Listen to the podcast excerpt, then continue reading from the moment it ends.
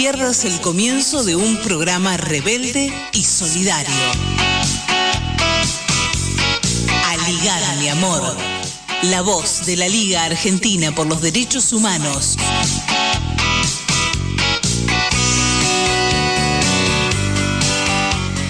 Muy buenas tardes, bienvenidos, bienvenidas, bienvenides a este nuevo programa, el número 52 de Aligar mi amor, en este 3 de julio de 2021.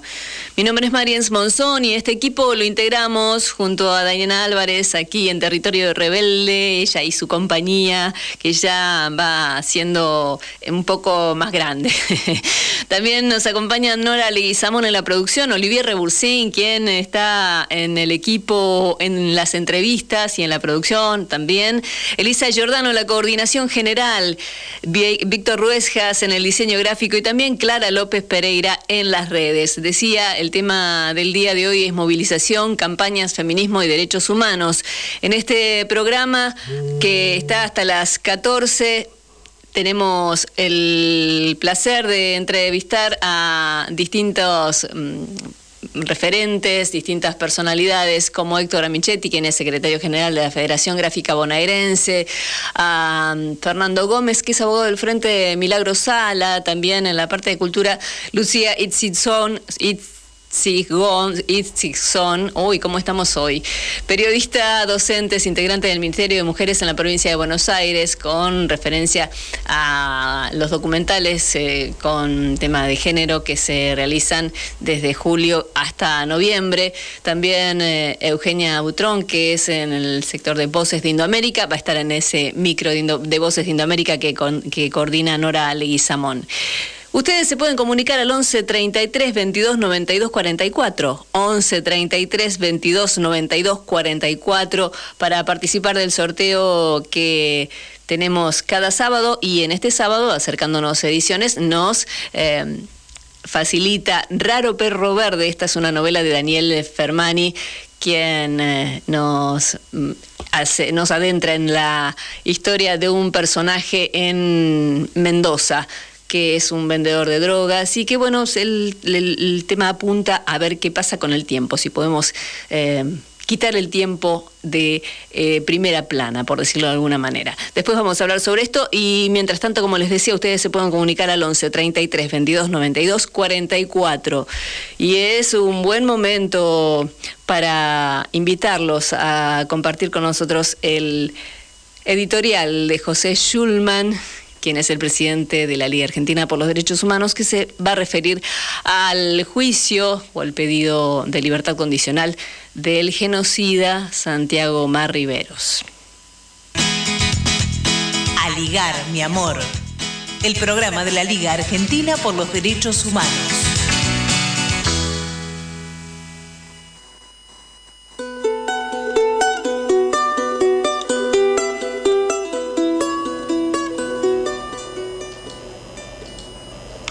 El 4 de agosto de 1976, Santiago Mar Riveros, ingeniero general, festejó su cumpleaños 53 en la plenitud de poder.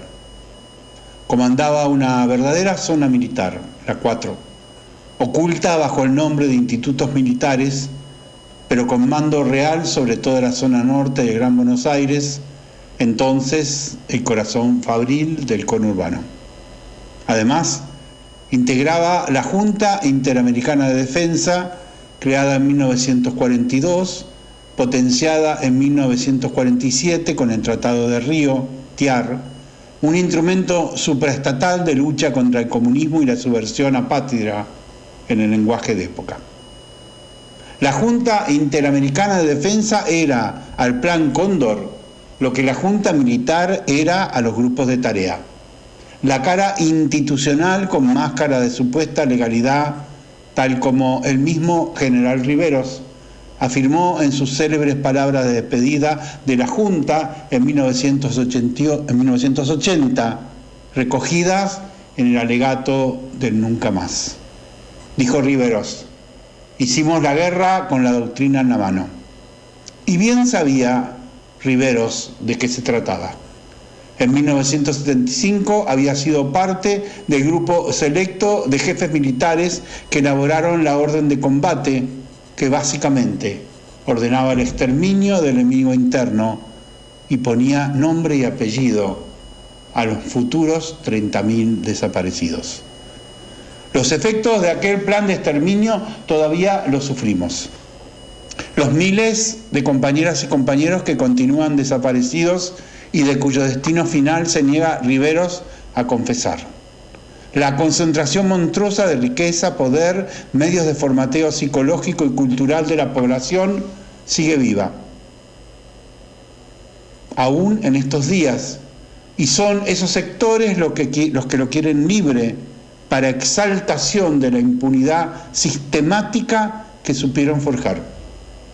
Riveros es un símbolo. Este no es un hombre viejo ni débil. Se aupó en el Estado a la plenitud de su vida, los, años, los 50. Consumó un genocidio con odio de clase, odio al pueblo, odio a la cultura y la belleza. Y el Estado lo ha defendido como a uno de sus más queridos hijos. Lo protegió de toda mirada hasta finales de la dictadura en la que actuaba como embajador de la Argentina en Uruguay. Lo indultó en 1979 con la firma de Carlos Saúl Menem. Y recién en el año 2007 esto, que llaman justicia, anuló los malditos indultos y permitió el juicio de sus crímenes, luego de 33 años de absoluta, dura, agraviante impunidad. Al momento de los juicios había pasado su madurez en plena libertad y gozando de su poder.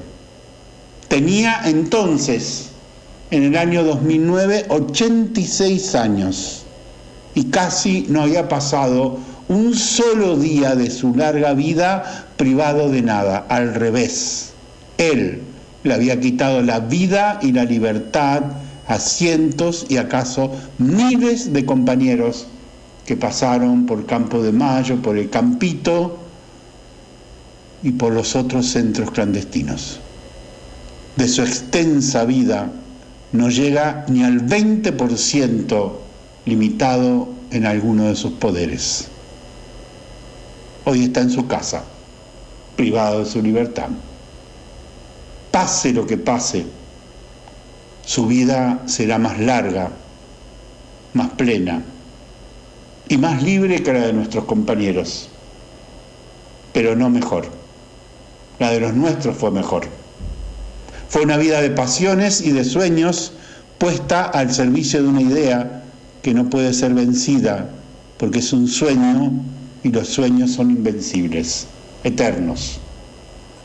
Nos han preguntado qué pensamos sobre darle la libertad al miserable Riveros. Y hemos decidido contestarle con nuestro Pablo Neruda, eterno Pablo poeta. Por estos muertos, nuestros muertos, pedimos castigo. Para los que de sangre salpicaron la patria, pedimos castigo. Para el verdugo que mandó esta muerte, pedimos castigo. No los queremos de embajadores, tampoco en su casa tranquilos. Los queremos ver aquí juzgados, en esta plaza, en este sitio. Queremos castigo.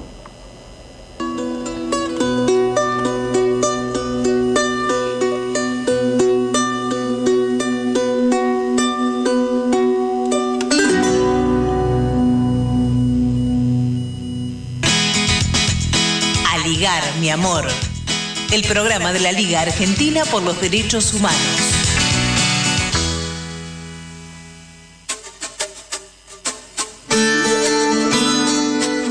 Y después del editorial de José Schulman, vamos a saludar a nuestro compañero, quien es también abogado, ¿eh? Olivier Rebulsen, a esta mesa con quien vamos a conversar lo que pasó esta semana y lo que la decisión que se conoció el día de ayer sobre este punto que estaba, o este tema tan doloroso del que estaba hablando José Schulman. Buen día, Olivier, ¿cómo estamos? Hola, muy buen día, Mariens. Qué bueno escucharte y feliz día de las locutoras, les locutores. Este, muchas, gracias, por llamarme y permitirme incorporarme una vez más al programa este, aquí desde casa, como, como hacemos habitualmente. Simplemente agregar, reforzar a la injundiosa prosa de José Schulman, a lo importante de lo que surgía de su editorial, el triunfo una vez más de una concepción de la justicia, de una concepción realmente de la democracia que no se acaba en estos juicios, sino en ir rompiendo, incluso como decía Guadalupe Godoy la vez pasada, los límites mismos que estos juicios nos proponen, digamos, es decir, y quitarlo de una situación personal, esto último que decía José, ¿no? Mm. No tiene que ver con si es un hombre envejecido o este o un solo hombre, sino que Riveros representa y representó un símbolo absoluto de lo que fue el genocidio, de lo que fue la dictadura, de lo que fue el terrorismo de Estado y sobre todo de lo que fue el plan del imperialismo. Él era un hombre de representación argentina ante la Junta Interamericana eh, de Defensa, digamos, es decir, claramente el, el significado, el símbolo máximo de la represión continental de los años de plomo. El paso del tiempo nos permite precisamente seguir profundizando las luchas, ir buscando a todos y cada uno de los responsables del terrorismo de Estado y este triunfo de los equipos jurídicos de la Liga, de los demás organismos.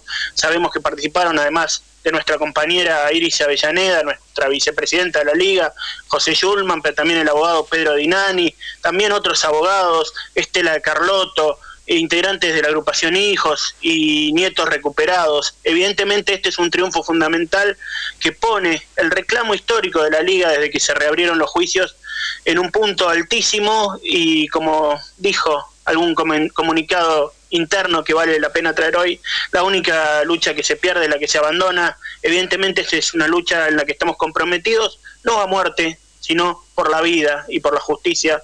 Por eso lo bueno de de esta resolución judicial que impide que el genocida Riveros tenga una merma o una mejora en su condición procesal.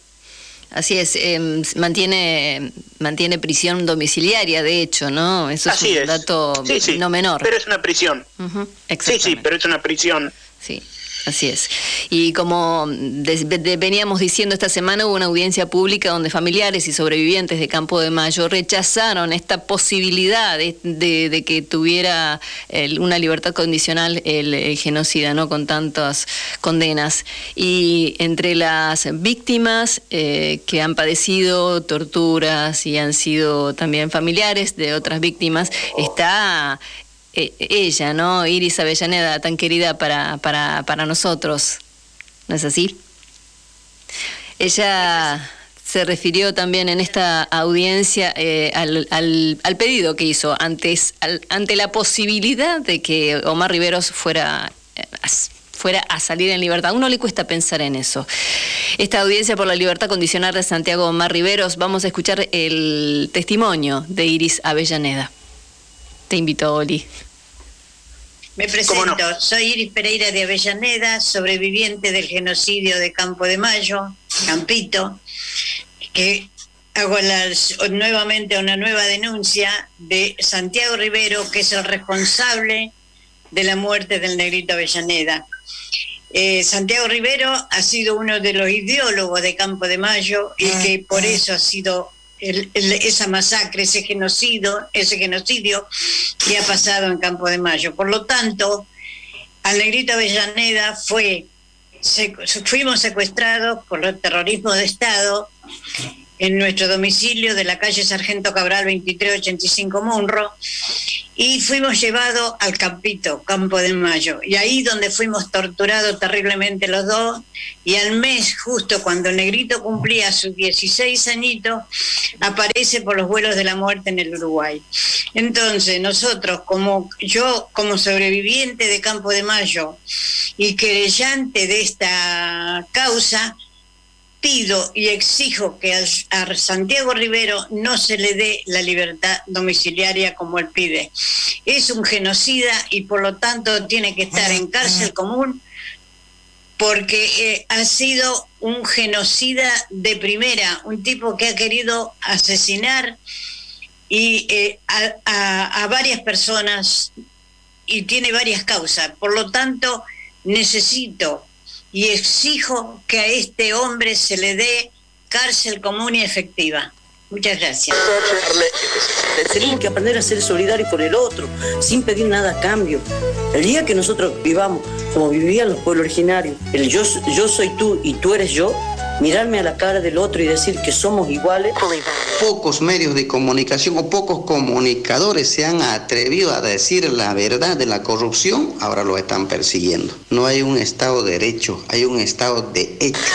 A las personas que están privadas de libertad y que son pertenecientes a pueblos originarios deben dárseles condenas distintas al encarcelamiento, de manera tal de cumplir con nuestras costumbres, nuestras formas de vida. Porque el capitalismo en crisis, como está descrito en todos los clásicos, van con mucho más ganacidad, mucho más volupia, diría, hacia los bienes de la naturaleza para apropiarse de forma privada y volver a acumular. Yo creo que es una ingenuidad lo de salvar la grieta, unas buenas intenciones, pero no es grieta, se llama lucha de clases. Ligar, mi amor. El programa de la Liga Argentina por los Derechos Humanos. Entrevistas. Y en esta nueva entrevista que tenemos, o la primera que tenemos en este día sábado 3 de julio, vamos a invitar nuevamente a Olivier Rebursin a realizarla. El entrevistado en este caso es eh, Héctor El Gringo Amichetti, él es secretario general de la Federación Gráfica Bonaerense y también es referente de la Central Federal de Trabajadores. Muy buenas tardes y adelante Olivier Rebursen con la entrevista. Gracias, Marian. Sí, como eh, dijimos eh, ya la semana pasada, este día 4 de julio a las 4 de la tarde, con transmisión de la Liga y del Foro por la Libertad de los Presos Políticos, se va a realizar un acto virtual que es un encuentro regional y mundial de resistencia al lofer y a la guerra jurídica y de apoyo a la CAMPE por la libertad Milagro, Sala y a todos o a todos los presos políticos. Y para eso estamos comunicados con alguien que va a participar de este acto, que es precisamente Héctor Amichetti, dirigente de la Corriente Federal de Trabajadores y de la CGT, hombre de la Federación Gráfica. Gringo, muy buenos días. Olivier Bursente saluda. Hola, ¿qué tal? Buenos días a ustedes, ¿cómo andan? Bien, bien. Bueno, la primera pregunta cae un poco de maduro, pero tiene que ver con por qué eh, participar desde el ámbito sindical y político en este acto tan amplio por la libertad de Milagro, pero sobre todo en repudio al lofer, a esta nueva forma de violación de los derechos humanos. Bueno, hay un, un compromiso histórico nuestro con el tema de la defensa de la libertad de nuestro de nuestros militantes, de aquellos este, compañeros y compañeras que a lo largo de la historia eh, han tenido una lucha profundamente comprometida con el interés de los más humildes. Eh. Nuestro gremio en particular ha vivido la persecución, la, prisión injusta, no solo en dictadura, sino también en periodos que aparecían como democráticos, ¿no?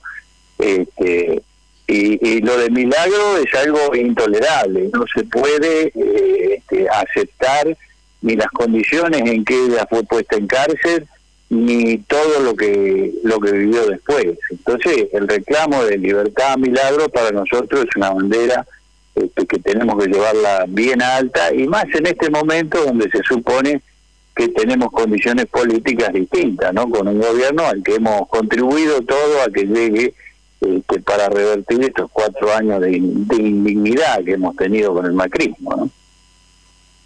Totalmente. Gringo, uno lo que ve, y se lo preguntábamos a Milagro y te traslado la pregunta, es que desde adentro del gobierno empiezan a aparecer ciertas eh, opiniones un poco más fuertes. Eh, contra el lofer y contra la prisión a milagro, pero que no se, no se trasuntan, no se realizan en acciones políticas concretas de parte del gobierno nacional, como podría ser lo que se pide, que es la intervención del Poder Judicial de Jujuy. ¿Pensás que con este nivel de unidad que plantea el acto de mañana se va a poder incidir mejor o de forma mayor en, en las decisiones del gobierno al respecto?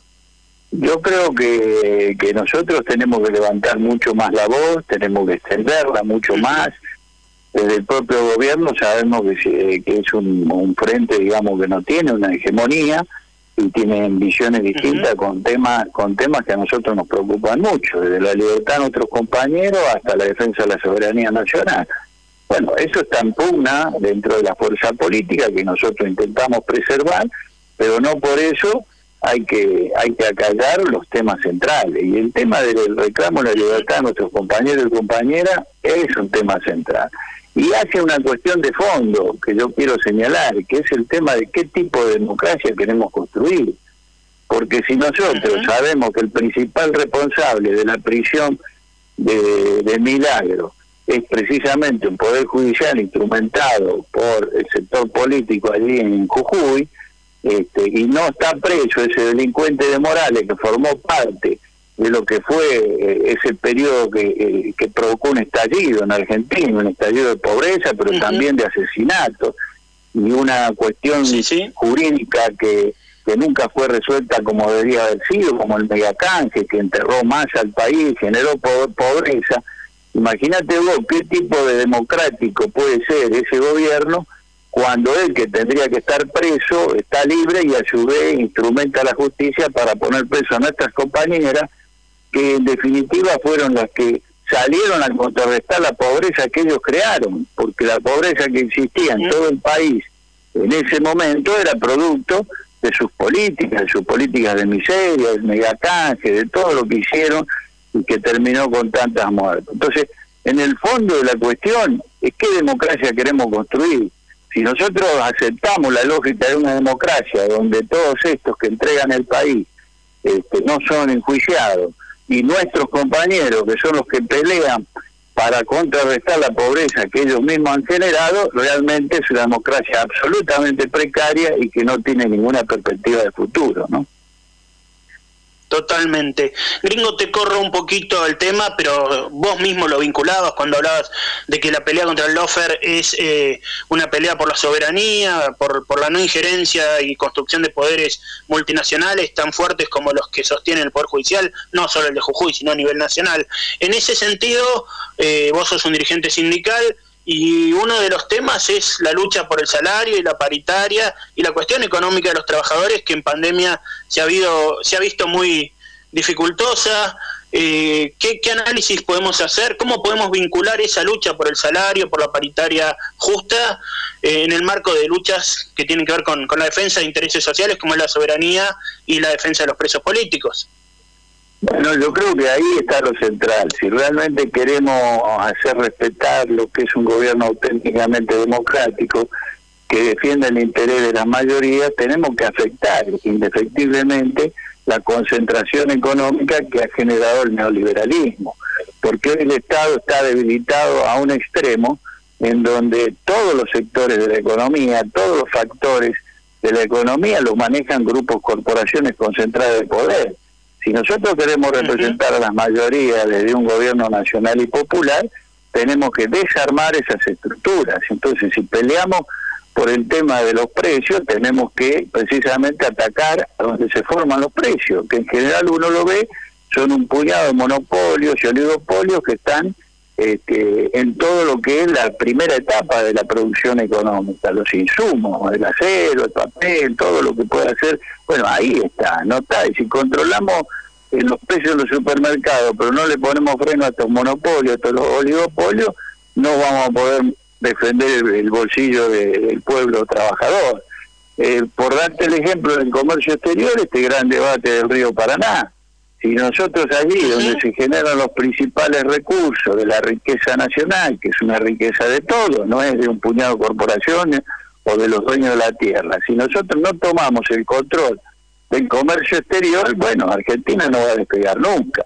Y ni que hablar del sistema financiero, que lo manejan un puñado de bancos extranjeros y lo usan nada más que para la especulación. Nosotros necesitamos un sistema financiero que sea un servicio público, que toda esa plata que ganan los bancos y que se produjo con la riqueza nacional y con el trabajo argentino sea volcado a la reactivación de la producción. Si Argentina, si no logramos desde el gobierno poner freno a esa, a esa concentración económica, no tiene destino el pueblo argentino. Por eso hablamos de una democracia en serio. Hay que recuperar una democracia en serio después de muchísimos años donde ha sido precarizada, con algunos esfuerzos durante un periodo, como fue 2003 al 2015, para revertirlo, pero cuando empezamos a revertirlo nos vino esta pandemia del macrismo que precisamente hizo un saqueo fenomenal y que ahí tenemos que poner el acento que en que nosotros reformemos la justicia para que actúe y vayan presos todos los que entregaron el país durante cuatro años ese periodo nefasto que hemos tenido que vivir. Marian, no sé si querés agregar alguna pregunta para el gringo Michetti, es muy interesante lo que nos está contando el titular de la Federación Gráfica y dirigente de la Corriente Federal de Trabajadores. En realidad es un poco reflexionar sobre lo que ustedes están conversando, ¿no? Esto es importante que los trabajadores, la unión de los trabajadores es, creo que es fundamental en absolutamente cada mm, movida que, se realiza, ¿no? En favor de, quien está eh, en, la vulneración, como es el caso de, de Milagro Sala, ¿no? Eh, Héctor en este caso. Seguro, yo creo que sí, lo que ha trabajado muy fuerte el neoliberalismo durante mucho tiempo y a partir del genocidio de la dictadura militar es en atomizar las fuerzas populares y nacionales. Ese es el gran desafío que tenemos nosotros, los que creemos que una democracia no es solamente un domingo en donde se elige a través del voto un gobierno. Una democracia para nosotros es la participación permanente y constante de las organizaciones del pueblo. En nuestra historia la, hemos llamado siempre organizaciones libres del pueblo. Y bueno, allí nosotros tenemos una gran división provocada por el neoliberalismo, que es la que tenemos que reconstruir. Hay que reconstruir ese gran frente nacional, sobre todo con la clase trabajadora, porque sobre eso trabaja precisamente estos poderes económicos, sobre las divisiones que ellos mismos crearon. Por lo tanto, ese es uno de los desafíos enormes que estamos encarando en este periodo, tratando de salvar diferencias que son secundarias, tratando de eliminar todo tipo de sectarismo y reconstruir esa gran fuerza nacional. Nosotros tenemos una vieja consigna en nuestra organización que dice que solo el pueblo salvará al pueblo.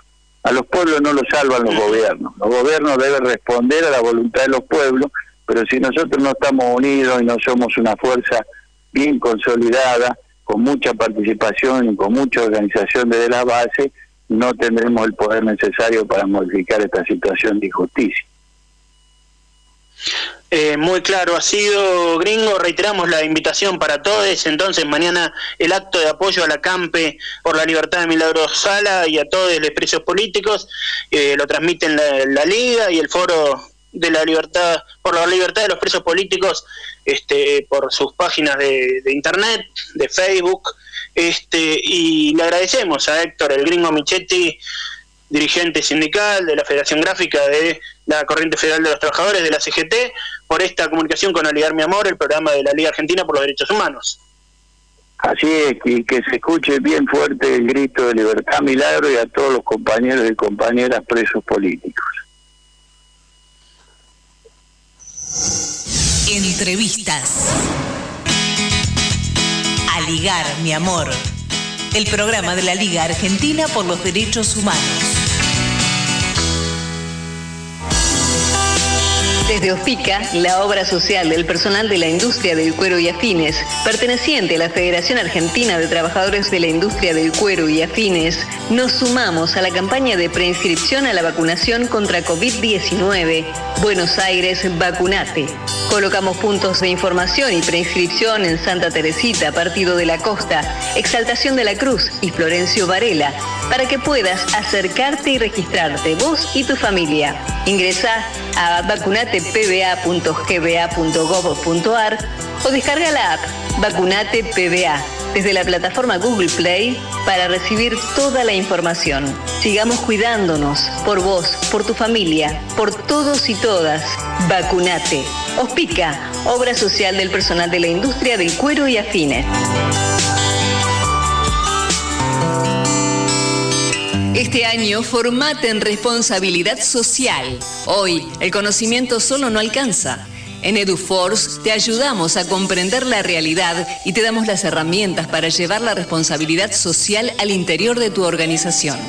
Desde un proyecto hasta una estrategia integral, te enseñamos a diseñarlos, ejecutarlos y a medir y comunicar los resultados. En nuestra plataforma digital podés encontrar textos, videos y participar de clases en tiempo real con el profesor y otros alumnos.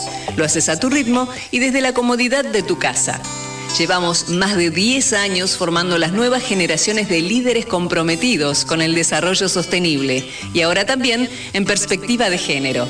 Ingresa en eduforce.com e inscríbete.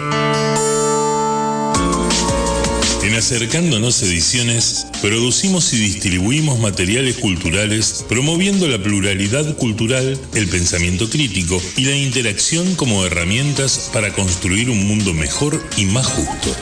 Te invitamos a recorrer nuestros espacios en las redes y así conocernos un poco más. Súmate y participa en las actividades. Búscanos en redes sociales como Acercándonos Cultura y en nuestra página de internet www.acercándonoscultura.com.ar. Te esperamos. Ligar mi amor, el programa de la Liga Argentina por los Derechos Humanos, no solo se emite los sábados a las 12 por AM740 Radio Rebelde. Podés escucharlo también por YouTube y Spotify y seguirnos en Facebook y Twitter cuando quieras. Seguinos en las redes como Aligar mi amor para comentar y compartir los informes y las notas. Acordate, Aligar mi amor.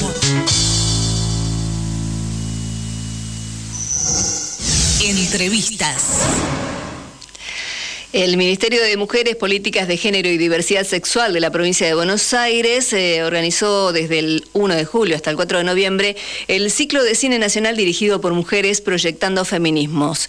Y para hablar sobre este tema estamos en comunicación con Lucía Itzigson. Ella es directora provincial de Planificación y Gestión Comunicacional del Ministerio de las Mujeres, Políticas de Género y Diversidad Sexual de la provincia de Buenos Aires y periodista feminista, entre eh, otras Em, grandes este, posturas que tiene eh, Lucía. Vamos a saludarla también con Olivia Regucien, quien está en, en línea.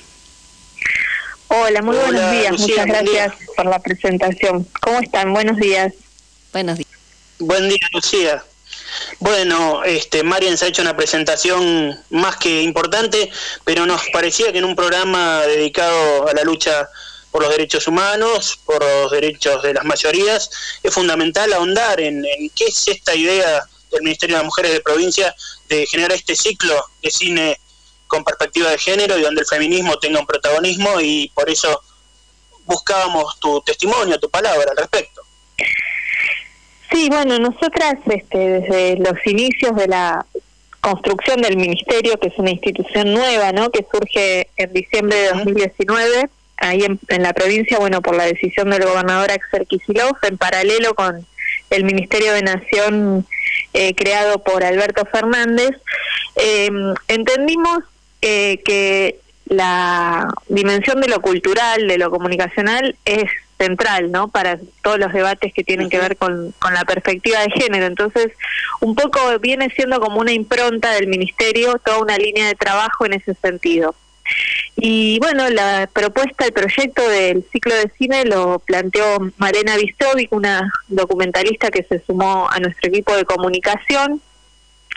Eh, y entonces ahí, bueno, pensamos qué títulos podían ser, nos interesó que fueran directoras mujeres, eh, las, digamos, las autoras de estas, de estas eh, películas, son, son todos documentales en este caso, y bueno, varían las temáticas, pero siempre vinculadas a la perspectiva de género. En este primer mes, julio, vamos a estar transitando documentales sobre diversidad sexual eh, y ya sobre el final eh, eh, vinculamos con infancia. después, bueno, otro de los meses va a ser violencia, la temática, trabajo. bueno, y así, digamos, la idea es ir recorriendo distintas realidades, porque los documentales lo que retratan son justamente realidades de distintos lugares del país, eh, y en función de eso, bueno, la película queda durante una semana subida al canal de YouTube del Ministerio, que es Min Mujeres PBA, eh, disponible para ser vista durante esa semana y el, el jueves siguiente, digamos, se hace un conversatorio donde se habla de, la película y de la temática que plantea con funcionarios del ministerio, las protagonistas, eh, la directora y referentes de organizaciones eh, sociales y feministas que trabajen estos temas, ¿no? Entonces ese ese conversatorio se hace de manera virtual y se transmite también por el canal de YouTube y un poco la propuesta es invitar a los municipios del interior de la provincia también a tomar esta agenda y por ahí reproducir estos encuentros eh, en conjunto, no colectivamente, para, para que también se puedan producir esos intercambios eh, en cada ciudad, en cada barrio. Eh, así que bueno, esa es la propuesta. En, en el marco de la pandemia y la virtualidad le encontramos una una alternativa, digamos, a sostener estos debates con, con lo que nos permiten estas plataformas, que es esto, poder tener la película disponible lo, que sería el cine debate, ¿viste? En otro momento hubiéramos, hubiéramos juntado a ver una película y nos hubiéramos quedado conversando después. Bueno, en pandemia lo hacemos de manera virtual. Sí, sí, es claro y creo que es más que felicitable la iniciativa, ¿no?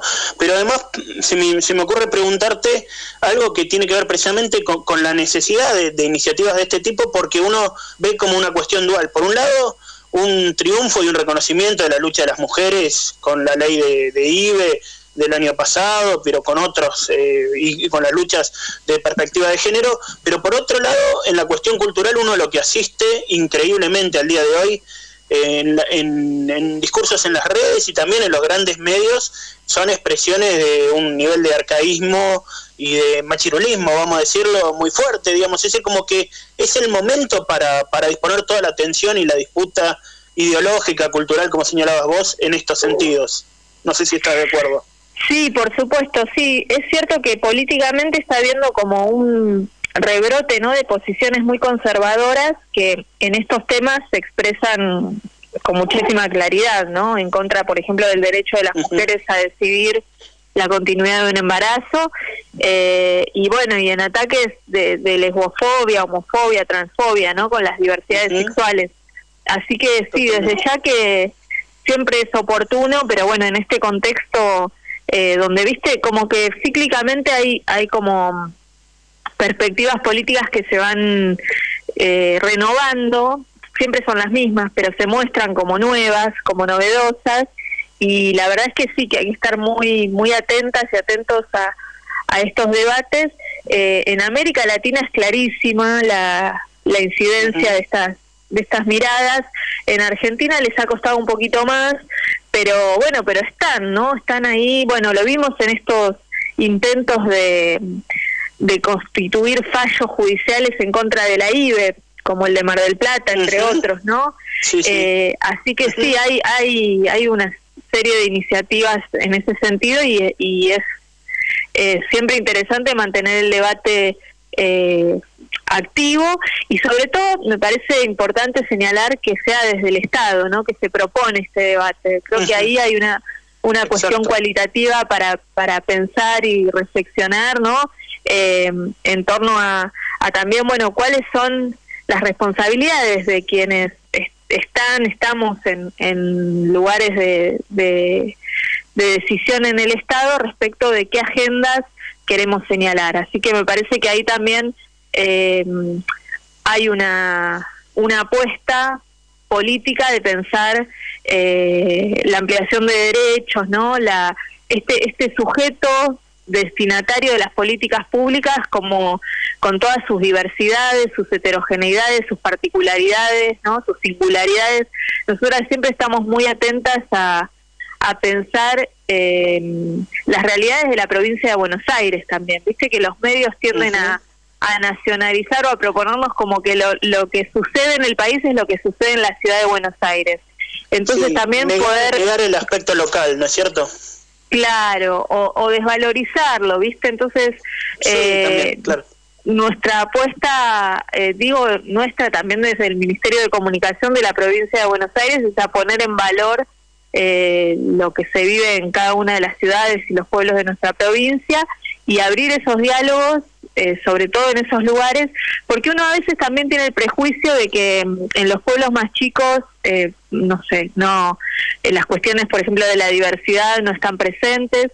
Y nos hemos encontrado, yo acompaño mucho a la ministra Estela Díaz en sus viajes por, por la provincia, nos hemos encontrado con muchísimos municipios que tienen aprobado el cupo laboral travesti trans, por ejemplo, y tienen personas trans trabajando, ¿no? Eh, desde hace ya un tiempo o con eh, lugares donde se practica la IBE sin ningún inconveniente, ¿no? Eh, a veces también como poder eh, tomar contacto, conocer esas realidades hace que los prejuicios se vayan diluyendo y que una se encuentre con, incluso con iniciativas maravillosas. Mira, esta semana que pasó estuvimos en Carmen de Areco y hay un grupo de concejalas que está proponiendo eh, que eh, nombres de calles eh, de mujeres para homenajear a mujeres de la localidad. por decirte como una propuesta interesante, ¿no? Que, que de, de todo lo que este movimiento feminista está produciendo como transformaciones también en las instituciones. Así que bueno, desde lo cultural, la idea nuestra con el ciclo es acompañar eso y abrir el debate, ¿no? Porque digo, no, significa que todas y todos vamos a pensar lo mismo sobre cada tema, eh, pero sí poder pensarlo, poder pensarlo colectivamente eh, y poder también pensar, que me parece fundamental, cuál es el rol del Estado en, en estos debates, ¿no? Que siempre es garantizar derechos. Totalmente. Le pregunto a mi compañera Marian Monzón, que está en el estudio, si quiere agregar alguna otra pregunta para Lucía, que tan amablemente nos está atendiendo, y, eh, y poniendo en centro del debate esta agenda tan necesaria, ¿no, Marians? Sí, Lucía, tal vez eh, esta, remarcar esto que decías, ¿no? Sobre el darle visibilidad a estas políticas públicas. Y pienso en la eh, película que está disponible en este momento, que es Canela, esta película dirigida por Cecilia del Valle, donde se trata la vida de un arquitecto mm, de la ciudad de Rosario que decide ser Canela y su, su debate entre eh, intervenirse quirúrgicamente o no, pero el, tramo de la película, el desarrollo de la película es lo que uno ve eh, que existen las políticas públicas, digamos. Él muestra su DNI, ella muestra, miren cómo uno también tiene la cultura, ¿no? Eh, pido disculpas por esto. Eh, ella muestra su DNI con orgullo, se lo muestra una amiga que también es este ese eh, transgénero y las dos tienen ese DNI que gracias a las políticas públicas lo han logrado, ¿no? Eso es una cuestión importante. Tal vez em, visibilizar eso se podría, habría alguna una manera de encontrarlo, em, Lucía, además de, esta, de poner en, palabras en, películas y ponerlo sobre la, sobre la mesa para que todo el mundo lo sepa. Sí, en ese sentido, bueno, nosotras eh, en la provincia de Buenos Aires tenemos el cupo laboral travesti trans aprobado desde 2015 por la gran lucha de, la activista Diana Zacayán, ¿no? Eh, eh, después se demoró la aplicación porque el gobierno de María Eugenia Vidal dejó en suspenso la reglamentación, pero ni bien asumió este esta gestión eh, encabezada por Axel Kisilov, la ministra, nuestra ministra Estela Díaz, junto con la ministra de Trabajo, Mara Ruiz Malek, eh, armaron la comisión técnica mixta para la implementación del cupo. Y hoy tenemos en provincia de Buenos Aires unas 50, algo más de 50 trabajadoras trans en la administración pública y eh, un, alrededor de 320 y pico eh, de, digamos, aspirantes que presentaron sus currículums, ¿no? Eh, así que digo, esto que, que ponemos en juego o en circulación a través de una película tiene su contraparte de una política pública que está, está sucediendo en la provincia de Buenos Aires ya hace un año y pico eh, y que está garantizando derechos y estamos ahí produciendo algunos materiales desde el área de comunicación con las compañeras trans que se incorporaron al Estado y es muy conmovedor escucharlas eh, contar cómo les cambió la vida, ¿no? Porque una vez eh, que no ha atravesado por ese tipo de discriminaciones, por ahí pierde perspectiva y no dimensiona que para ese colectivo eh, la democracia, como ellas dicen, llegó en el año 2012 con la ley de identidad de género, cuando ellas pudieron tener su DNI con su nombre propio y no tener que pasar por situaciones de, violencia, de discriminación, como ir a un hospital y que la llamen por eh, sus, sus, nombres masculinos, en el caso de que sean mujeres trans, ¿no? O las, las filas cuando se iba a votar y estaban divididos los padrones. Bueno, todas esas situaciones que por ahí a uno le pasan desapercibidas, eh, para ellas este, esa ciudadanía plena digamos, llegó con la ley de identidad de género, que además es un ejemplo a nivel mundial. Nuestra ley, vos sabés que es referencia en materia de derechos humanos porque, bueno, porque está construida desde una concepción eh, sumamente cuidadosa de la subjetividad, ¿no? Esto de que eh, no sea obligatorio operarse ni pasar por una pericia psiquiátrica para obtener el nuevo DNI rectificado, habla de un respeto a la condición humana, ¿no? Y a la a, cómo las personas se sienten expresadas que que bueno, que es de un estándar altísimo, ¿no? Por eso se toma como, como referencia para redactar otras leyes. Y bueno, lo del cupo laboral travesti trans viene a completar eso, porque, bueno, sabemos que no basta con, con el DNI, ¿no? Sino que además hay que encontrar los mecanismos para para incorporar a estas compañeras, estos compañeros a, las instancias laborales. Y ahí lo interesante es que nuestro ministerio no lo piensa simplemente como, bueno, se creó la comisión y listo, ya está resuelto, sino que hay como también una, una red de acompañamiento de esa situación, porque bueno, la discriminación es un dato de la realidad, entonces hay que también trabajar con esos equipos que van a recibir a esta trabajadora, eh, y con esta trabajadora que va a empezar a tener una vida distinta de la que tenía.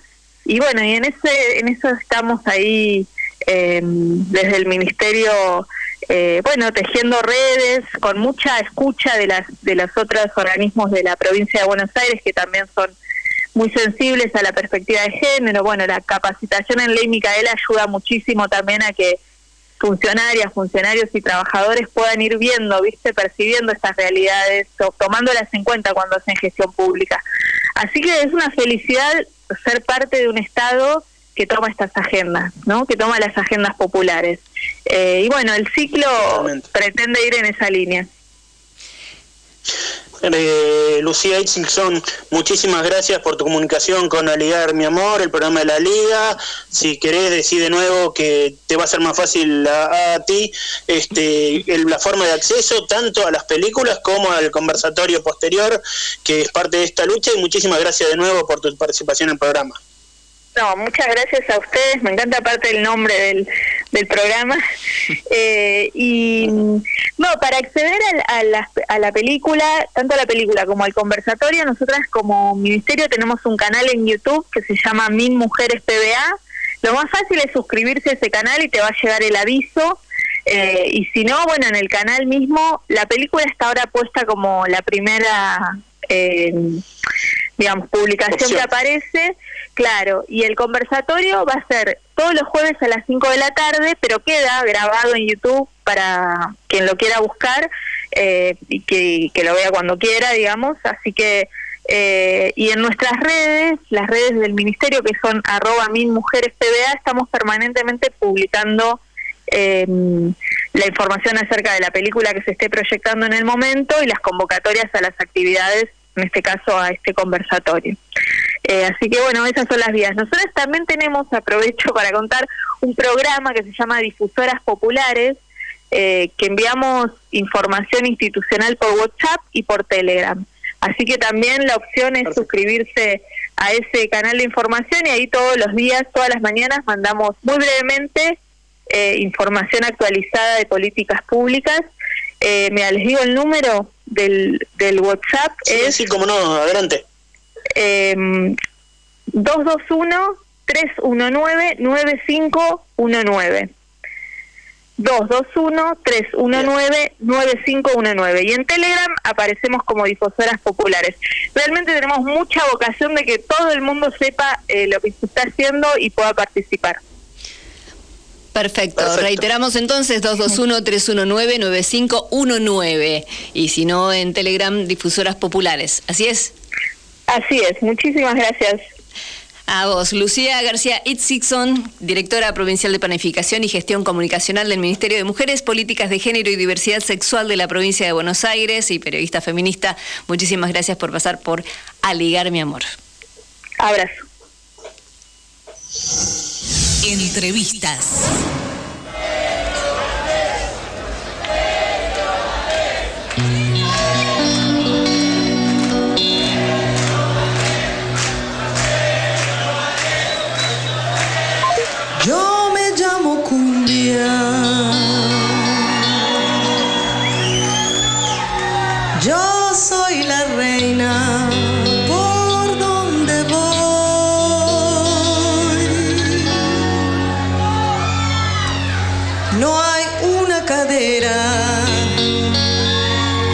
esté quieta.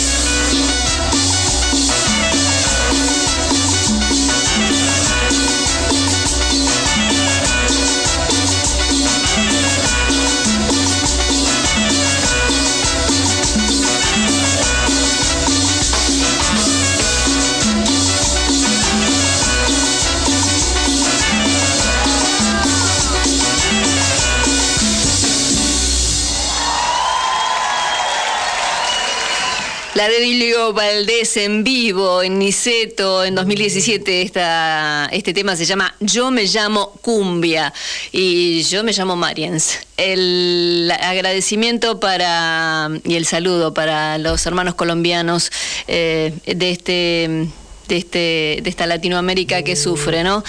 Quería saludar a las radios que nos retransmiten. Panamericana 93.99.3 desde Huerta Grande en Córdoba, FM Inclusión 102.3 de Gualeguaychú, Entre Ríos, Radio Líder 97.7 en Luján, Buenos Aires, Radio La Tosca 95.1 en La Pampa, FM Riachuelo 100.9 en Ciudad de Buenos Aires, Radio Cultura 94.3 de Santa Fe y Radio La Tusca de Chepes, La Rioja 96.1. Después saludamos al resto de las radios y quería invitarlos a nuestra segunda hora. Hasta las 14 los acompañamos. Tenemos a Fernando Gómez, que es abogado del Frente Milagrosala, quien va a estar en nuestro programa también. Y en Voces de Indoamérica, este micro coordinado por nuestra compañera Nora Leguizamón. En ella va a estar Eugenia Huitrón, una integrante de la comunidad aymara, también Delfín y Jerónimo, que es asesor del Instituto Nacional Indígena, y tenemos el sorteo del libro del día de hoy que nos da acercándonos a ediciones también, como decimos siempre, ¿no? Raro Perro Verde, una novela de Daniel Fermani. Todo esto después de la tanda.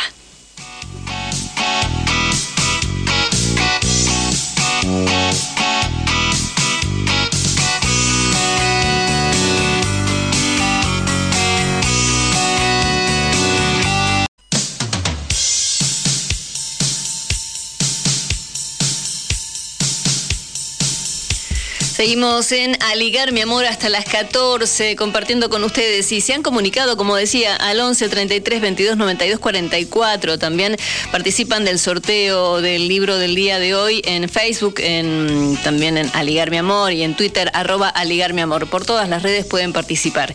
Y gracias a todos los que se han comunicado, vamos a ir al sorteo en un momento nada más del libro Raro Perro Verde, novela de Daniel Fermani, que este, él es poeta, dramaturgo, director, actor docente docente universitario. Él realizó una experimentación del autor sobre la atemporalidad en su obra que tiene como protagonista un vendedor de drogas en una zona de Mendoza. El personaje navega en una vida de vínculos superficiales apenas ligados a su actividad. La realidad abrirá brechas que escapan a todo control de la mente y un crimen torcerá el rumbo meticulosamente calculado. Y el tiempo comenzará a perpetrar su desquite, paulatina e inevitablemente. Este libro se verá presentado por YouTube de la editorial Acercándonos ediciones el 12 de julio a las 18. Entonces, vamos al sorteo si les parece, porque es una novela muy atrapante, realmente, la propuesta del día de hoy. Vamos a ver quién ha ganado. Le agradecemos a cada uno de las personas que se han comunicado con nosotros, como decía, al 11 33 22 92 44. Y la ganadora, el ganador es. Carolina Amejeiras de Caballito. Felicitaciones. Para vos es entonces el libro de Daniel Fermani, Raro Perro Verde, de acercándonos ediciones. También le agradecemos a Susana Traversi, a Paula Maldonado de San Martín, a Lautaro Peruca, a Norita Podestá, quien es parte de nuestro equipo de producción también. a todos ellos, muchísimas gracias por estar con nosotros. Dicho esto entonces, agradeciendo la, posibilidad del sorteo del libro de cada sábado también acercándonos ediciones. También eh, queremos eh, compartir con ustedes este otro tramo de, de la hora.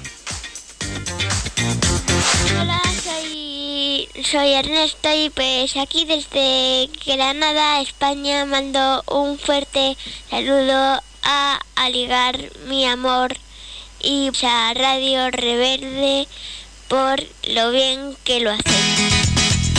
Aligar mi amor, el programa de la Liga Argentina por los Derechos Humanos.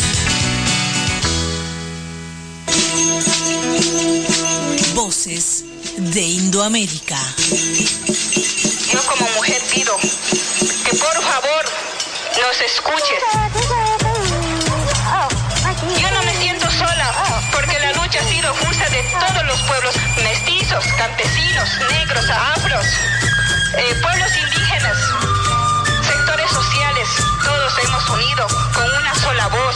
Entonces eso pido que por favor nos escuches.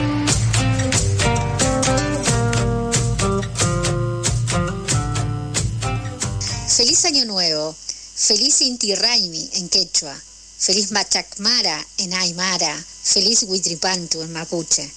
Comenzó el nuevo ciclo natural en el hemisferio sur, el invierno llegó, en coincidencia con el solsticio de invierno, los pueblos indígenas de Argentina, Chile, Bolivia y Perú celebran el Año Nuevo. Se ofrece al Padre Sol incienso, hojas de coca, tabaco, panes, dulces y bebidas, y se espera al Padre Sol.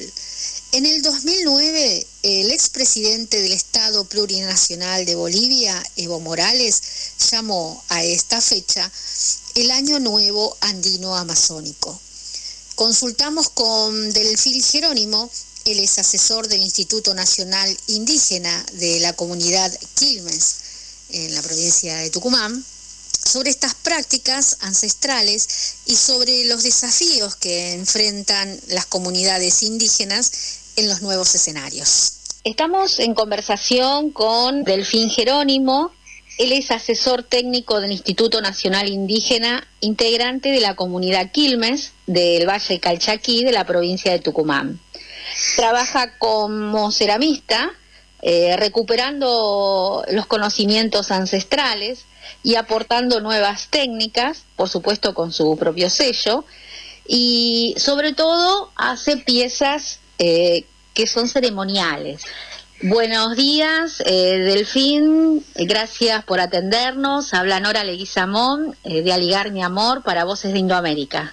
¿Cómo está? Buenos días, Nora. ¿Qué tal? Un gusto. Gracias por comunicarse conmigo. Delfín, nosotros acabamos de pasar una fecha que es la de el nuevo año andino. ¿Nos podía explicar cuáles son, eh, cuál es la importancia, cómo lo vive eh, el mundo andino?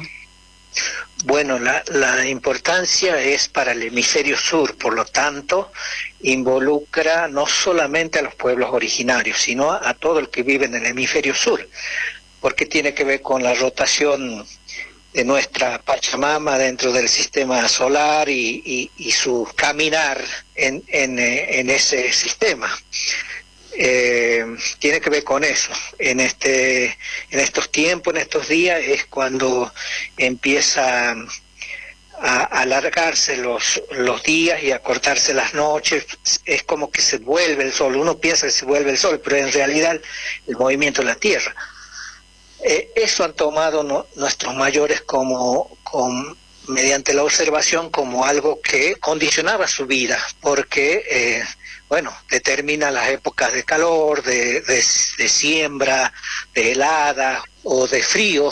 Entonces, y la vida de nuestros de nosotros, de todo el ser humano, está condicionada eh, por la posibilidad de de conseguir alimento, producir alimento. En nuestro sur, en nuestra zona andina, es más vigente, está más permanente o se ha conservado mejor, pero también otros pueblos lo, los, celebran, los hermanos mapuche, los hermanos guaraní, los hermanos tapiete, tienen sus celebraciones en estas épocas, que tiene que ver justamente con ese cambio. Marca los ciclos eh, anuales de, de producción se vienen ya, ya han pasado las cosechas, se vienen tiempos de, de trasplantar o, de preparar la semilla, luego viene agosto ya que, en que la tierra se empieza a preparar para, para las nuevas siembras, porque vienen los calores, vienen las épocas buenas para la germinación. Jerónimo, eh, ¿es posible, por ejemplo, algún tipo de predicción eh, que se haga, por ejemplo, de acuerdo a las condiciones climáticas en ese momento? Eh, indicios que puede dar o que la gente conserva eh, sabiendo cómo, cómo ha sido el invierno, por ejemplo, y cómo va a ser, cómo sería el verano, ¿no?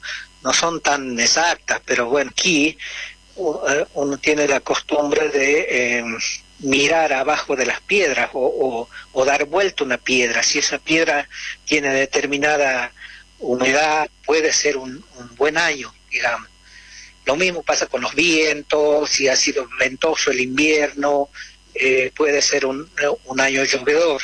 Y eso mediante la, observación. Uno a veces puede puede acertar o puede también este, no ser así, ¿me entiendes? Pero no hay, eh, no hay predicciones exactas. Vemos en este momento en la sociedad eh, un mayor interés sobre la cuestión de ah, ancestral o ceremonial. Esto también se traduce eh, en el interés, por ejemplo, de las luchas territoriales que están llevando los pueblos adelante. Yo creo que son, son dos cuestiones. Mm. Una es que la sociedad en general la sociedad global está muy perdida, me parece. Está, como a través de la aplicación de un sistema desde hace muchos años que eh, lo que hace es eh, autoexterminarse porque no hace otra cosa, digamos, mediante la, la explotación de los bienes naturales, la extinción de las especies animales y un montón de cosas, la contaminación y todo eso, eh, uno ve que va hacia un camino sin salida. Entonces la gente, la sociedad, creo que eh, está buscando otras alternativas, otras miradas, otros pensamientos de cuál es el rol del humano en, eh, en este mundo, en esta Pachamama. Y en ese sentido nuestros pueblos han conservado ese respeto, de hecho eh, casi todas las culturas conservan eh, ceremonias y conservan sus deidades que son eh, realmente eso. Nuestro, en nuestra zona andina eh, el, ente mayor de nuestra espiritualidad es, la Pachamama, es femenino, es dador de vida.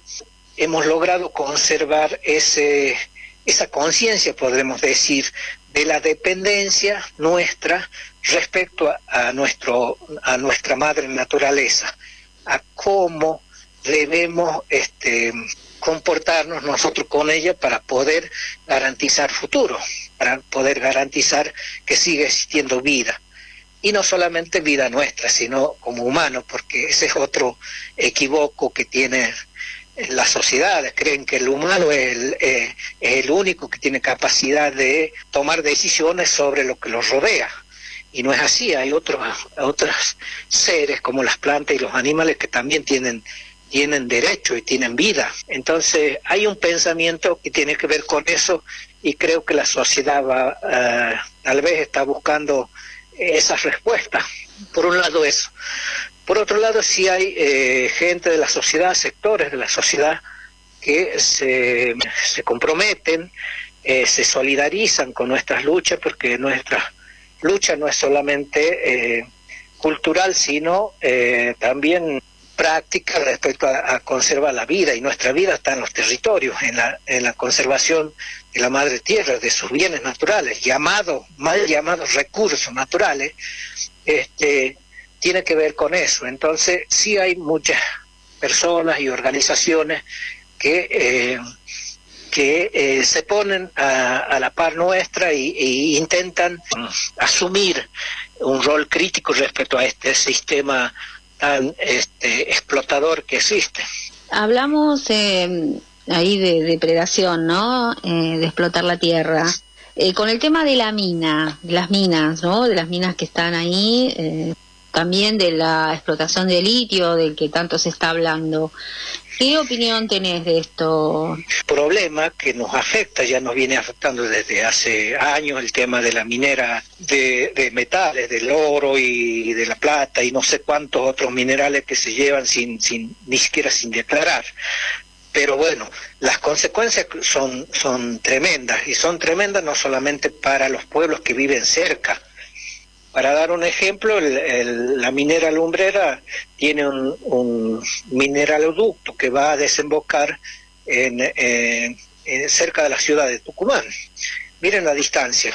Y desemboca ahí, luego va a los ríos, los desechos están contaminados, eso está, eh, está demostrado y está creo en manos de la justicia también porque ha afectado a los ríos de Tucumán, de Santiago del Estero y así sucesivamente, porque los ríos van eh, siendo afluentes de otros como el Paraná y el Río de la Plata. Entonces, no es un problema que nos afecta solamente a los pueblos originarios o a los que vivimos cerca de, las mineras.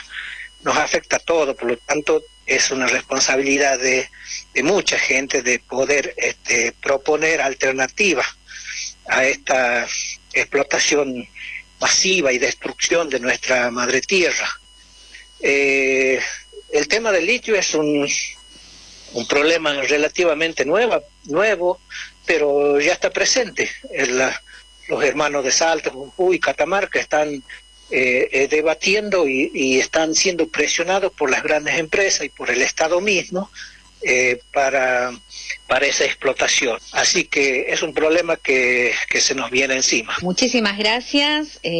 fue Delfín Jerónimo para ligar mi amor. Muchas gracias por el tiempo, por esta charla y por hacernos reflexionar con el mensaje de todo lo que hacemos nosotros los humanos para no vivir bien y tenemos que buscar, buscar alternativas si queremos eh, dejar futuro para, para nuestros hijos, a menos que estemos pensando irnos a otro planeta. Entonces, hay una gran responsabilidad en nosotros, sobre todo en, los gobernantes, en la gente, en la clase gobernante, creo que tiene que, tiene que asumir ese reto. Un abrazo desde Voces de América, de la Liga Argentina por los Derechos Humanos seguramente vamos a seguir en contacto y acompañamos la lucha de los pueblos. Muchas gracias por el contacto y bueno, que tengan una buena semana. Muchísimas gracias, ¿no? Hasta luego. Fue Delfín Jerónimo, asesor del Instituto Nacional Indígena de Tucumán, de la comunidad Quilmes y ahora vamos a compartir unos audios en colaboración con el Movimiento de Mujeres Indígenas por el Buen Vivir. Escucharemos primero a Eugelia Butrón, ella es una mujer aymara de dicho movimiento, que nos hablará desde Córdoba, comparte con nosotros sus conocimientos y saberes. Askisuma Aruma Hilatanaka, Mamanaka, Tatanaka, Cuyacanaka, Tajpachan, Istirinaka. Muy buenas noches, señores, señoras, hermanos, hermanas y todos los oyentes.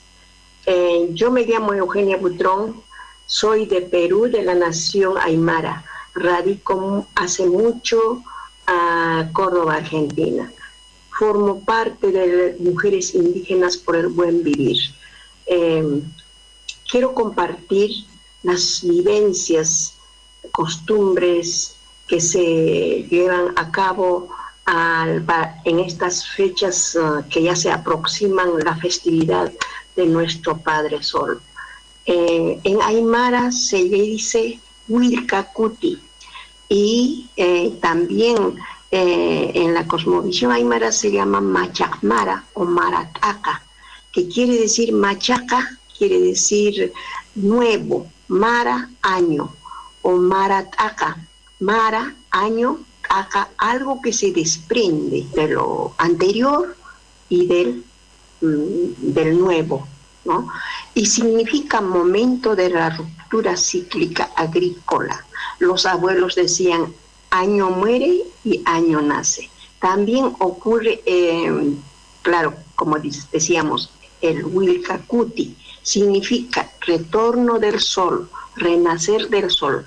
En, este, en el calendario de los pueblos originarios aymara tiene una precisión porque está basado en los signos astronómicos, fenómenos astronómicos como equinoccios, solsticios. Es así que en esta época del 21 de junio ocurre el solsticio de invierno, alcanzando el máximo alejamiento de la Tierra hacia el Sol, donde la noche es larga y el día es corto, ¿no?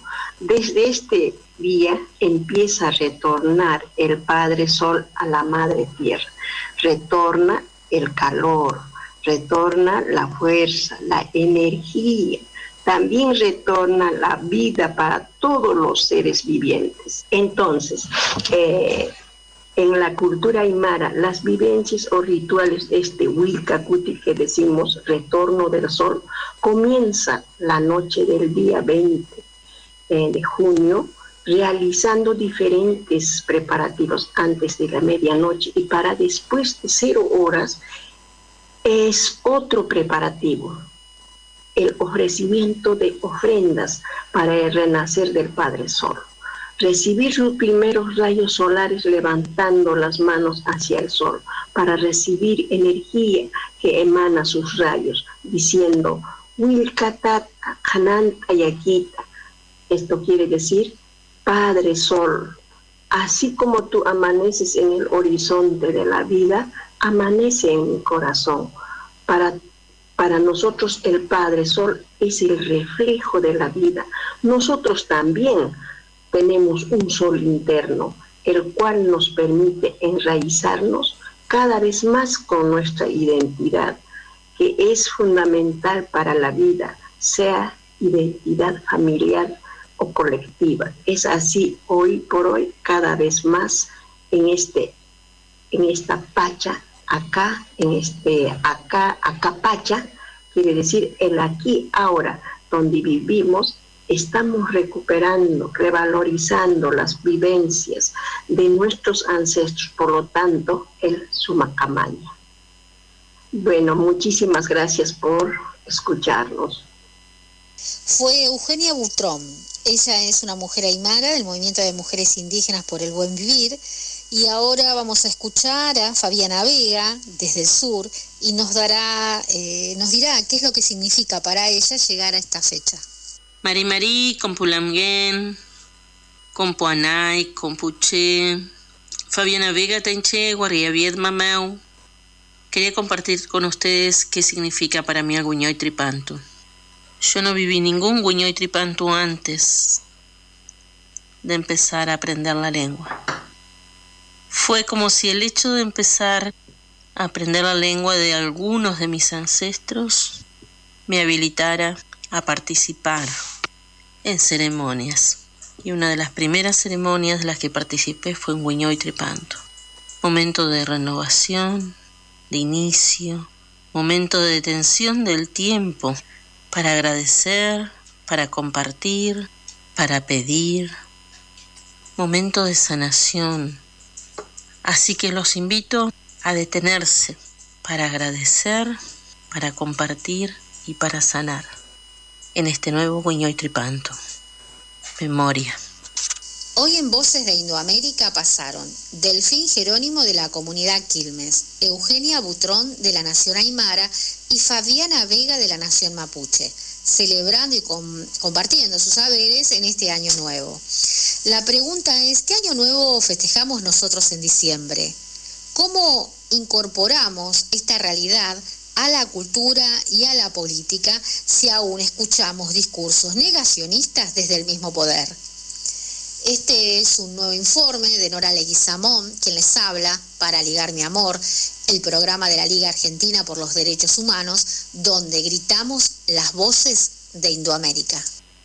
Canto al río y a la luna al repicar de un tambor. Yo le canto a las mañanas y al sonido de mi voz para que sea escuchada y mi pueblo tenga unión, más justicias y derechos con palabra e intención. También canto a los gobiernos que escuchen esta canción y no derramar más sangre que me arranca el corazón. Si te sirve de algo, muchos ya se han ido sin razón, pero con un gran motivo pido al mundo más amor, perdón, amor, perdón, amor, perdón, amor, perdón.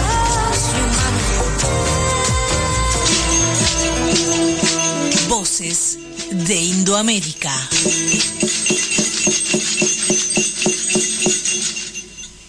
Así pasaba el micro Voces de Indoamérica, eh, coordinado por Nora Leguizamón. Y me quedó pendiente saludar a Ernestito, a quien escucharon ustedes hace un ratito nada más, y saludar a Emma, que es oyente fiel de Alegar mi amor, que es abuela de Ernestito Grela. Un abrazo para, para ellos. Dicho esto, separamos un chiquitín y vamos con lo que sigue. Ligar, mi amor. El programa de la Liga Argentina por los Derechos Humanos. Entrevistas.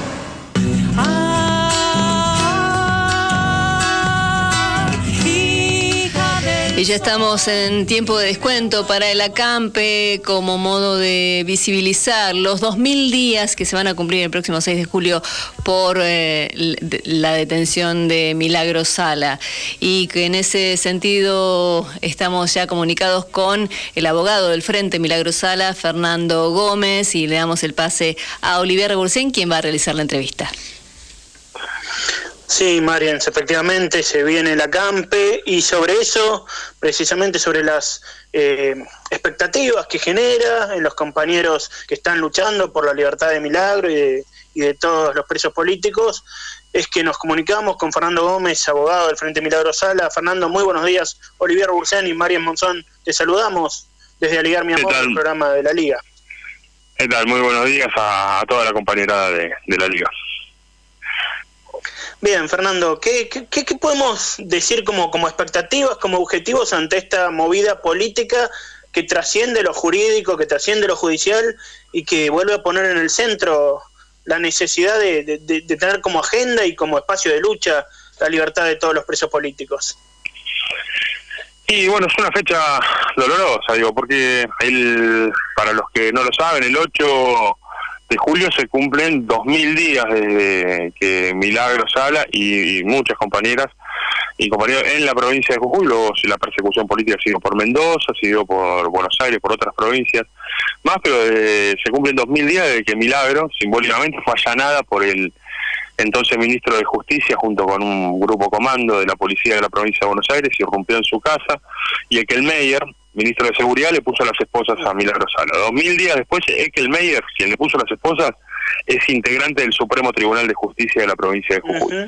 Bueno, se cumplen dos mil días de, de, ese hecho que no hay quien dude de que fue una detención absolutamente ilegal, sin causa penal que, que la justificara, y desde ese día, por la sola apetencia política de, de Gerardo Morales, quien hacía muy poquito había asumido como gobernador de la provincia por decisión política de Mauricio Macri, por decisión política de la familia Blaquier en la provincia de Jujuy, tomaron la decisión de encarcelar la Milagro y hasta el día de hoy esa situación se mantiene.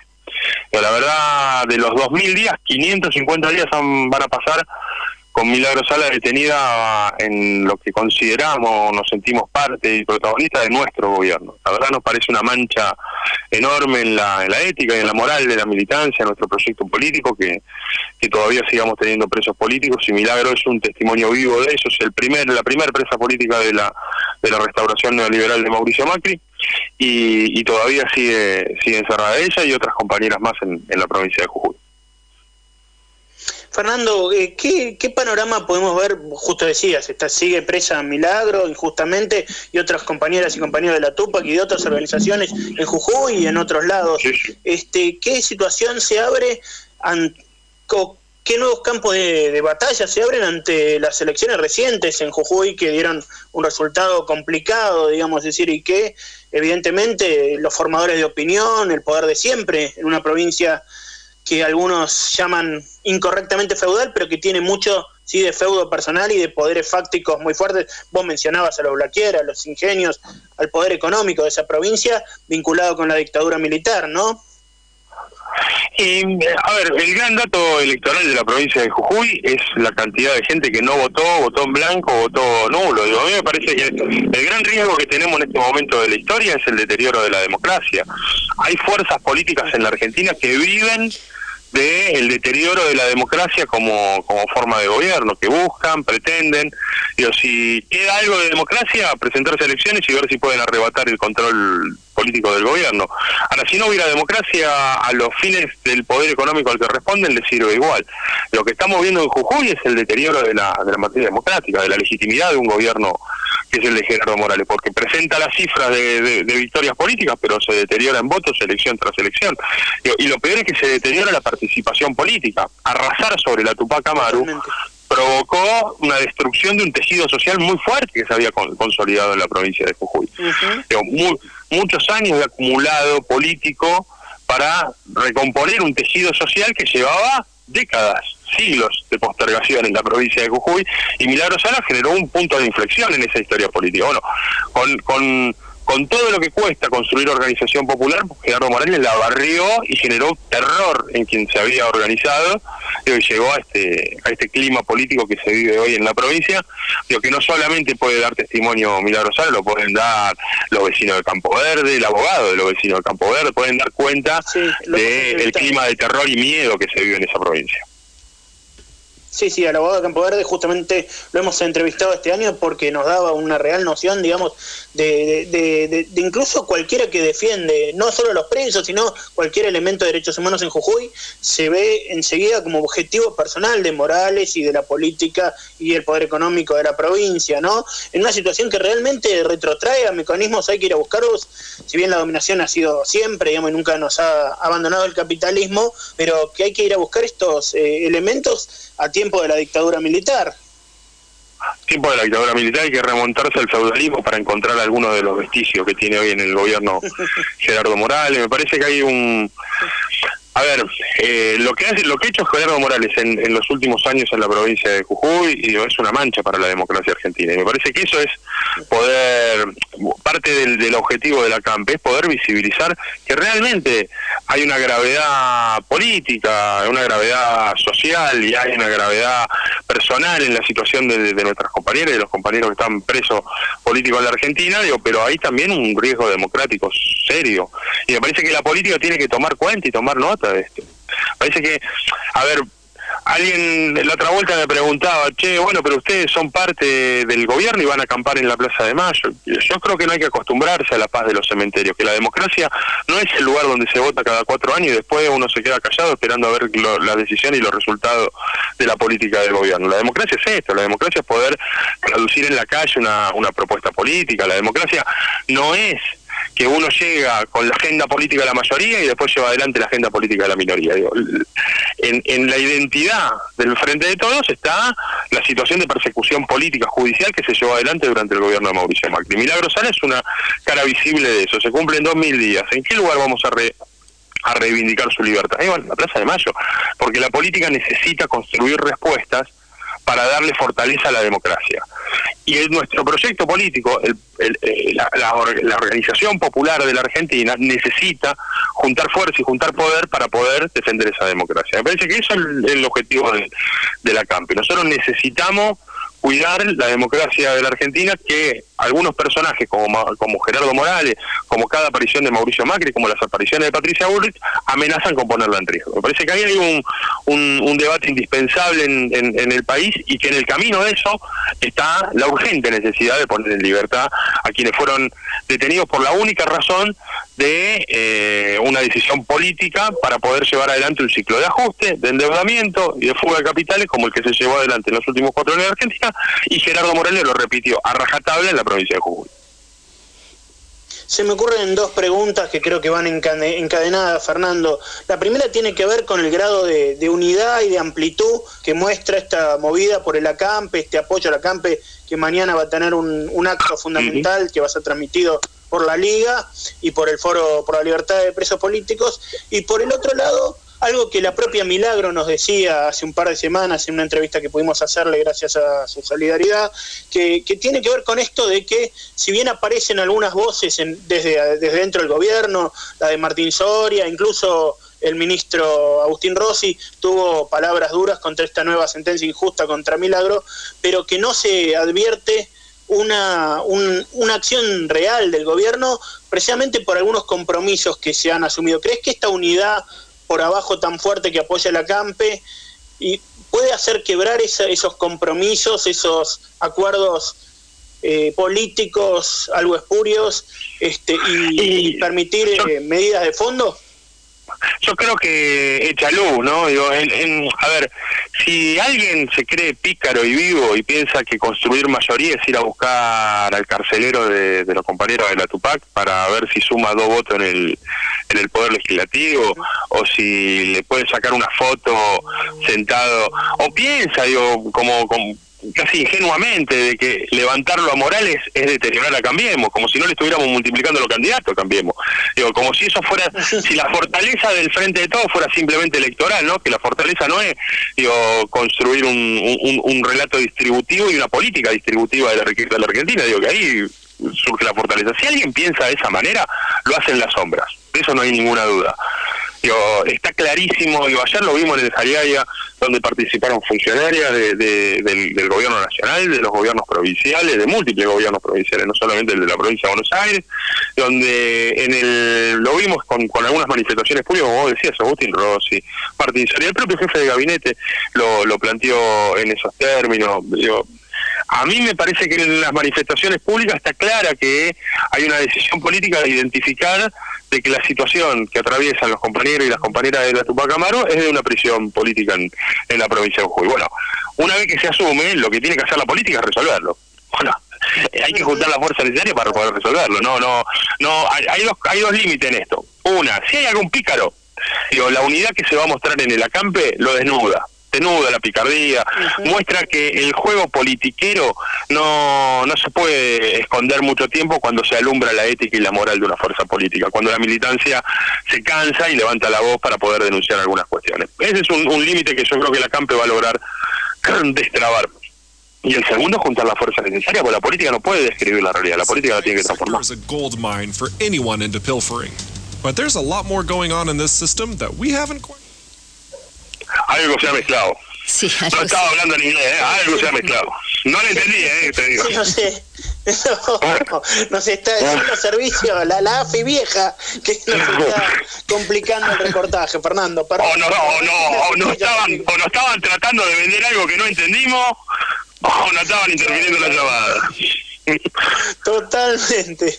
Este, bueno, este, son cosas que pasan. Fernando, agradecemos mucho la conversación con Aligar Mi Amor, el programa de la Liga. Este, vamos a participar obviamente de este acto mañana muy activamente. Marian, no sé si querés agregar alguna otra pregunta para el compañero Fernando Gómez, abogado de la del, Frente Milagro Sala.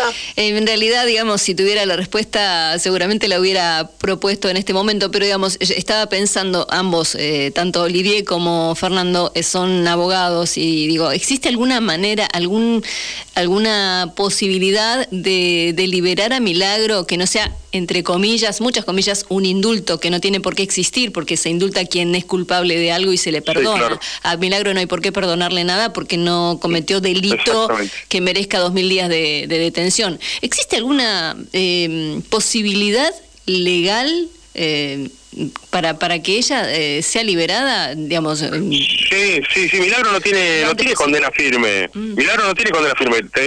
De hecho, la condena de 13 años, la, locura de la condena de 13 años de la causa que llamaron los medios Pide Villero, el mamarracho jurídico de esa, de, esa causa, está en la Corte Suprema. Y la Corte Suprema ya lo ha girado por su secretaría, tendría que resolver. Los tiempos, a ver, porque no es que a Milagro Sales es una presa política, porque lo digo yo, que soy nadie. Digo, lo dice la CID, lo dijo el Comité contra la Tortura de la ONU, lo dijo la Corte Interamericana de Derechos Humanos. Bueno, la Corte Suprema de Justicia tendría que asumir, digo que, dos cosas. Una, han hablado la voz internacional y están comprometiendo los intereses del Estado Nacional. Primera. Y la segunda, hay un clima político que lo expresó nuestro pueblo en las urnas. Debieran llamarse a la reflexión por lo menos llamarse a la reflexión. Y la política deberá asumir que las decisiones que tomó la política, por mucho que le ponga alguien con la justicia, se tienen que resolver en una manera coordinada. Porque si no, digo, estamos, estamos en severo problema. Pero la Corte tiene que resolver, tiene que ponerse a la altura de las circunstancias y, tratar el tema de Milagro Sala, no hacerse la tonta como hizo con, con, con Amado Budú y con Luis Delía, que le metió una plancha en el camino y dejó su situación en un encarcelamiento definitivo, sino que tiene que asumir la decisión de tratar el tema de Milagro Sala y anular esa sentencia que es una vergüenza y un escándalo jurídico. Sí, sí, ha sido muy claro, Fernando. Este, me parece que no hay nada más para agregar. Te agradecemos una vez más tu participación en Aligar Mi Amor, el programa de la Liga Argentina por los Derechos Humanos, y toda nuestra solidaridad para las próximas iniciativas, partiendo de la CAMPE y de todo lo que tenga que ver en la lucha contra el lofer y, la persecución judicial como nueva forma de violación de los derechos humanos a las que el Estado nos tiene acostumbrado y lamentablemente este gobierno no, no revierte. Sin duda. Eh, yo el, agradecido soy yo y bueno, pero igual no hay nada que agradecernos entre nadie porque nada, es una lucha compartida, una lucha conjunta y no, no, nos seguimos encontrando en la calle, el lugar natural donde, donde abrimos la, donde alzamos la voz. Así es, Fernando Gómez, abogado del Frente de Milagro Sala, estuvo en Alegar mi amor. Milagro Sala, 2.000 días presas políticas. Del 6 al 9 de julio acampamos en Plaza de Mayo. Martes 6 de julio, jornada militancia. Miércoles 7 de julio, jornada dignidad. Jueves 8 de julio, jornada liberación. Viernes 9 de julio, jornada independencia. Si como militante todavía te duelen las tripas por las injusticias, venite del 6 al 9 a acampar con nosotros para liberar a Milagro.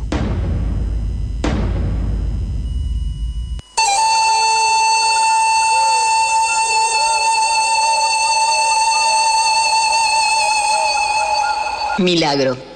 Lo que justicia no da.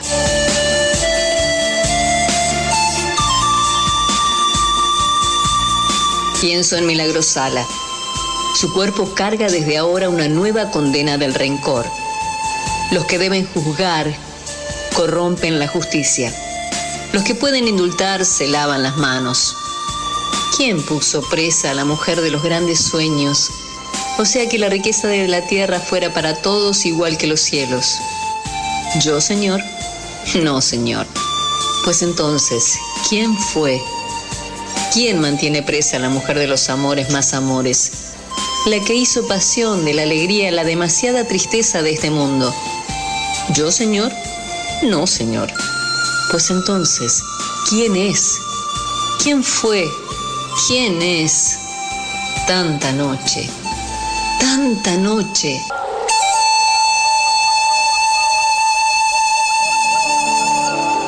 Cuando la rebeldía es mujer, el poder cabalga a degüello.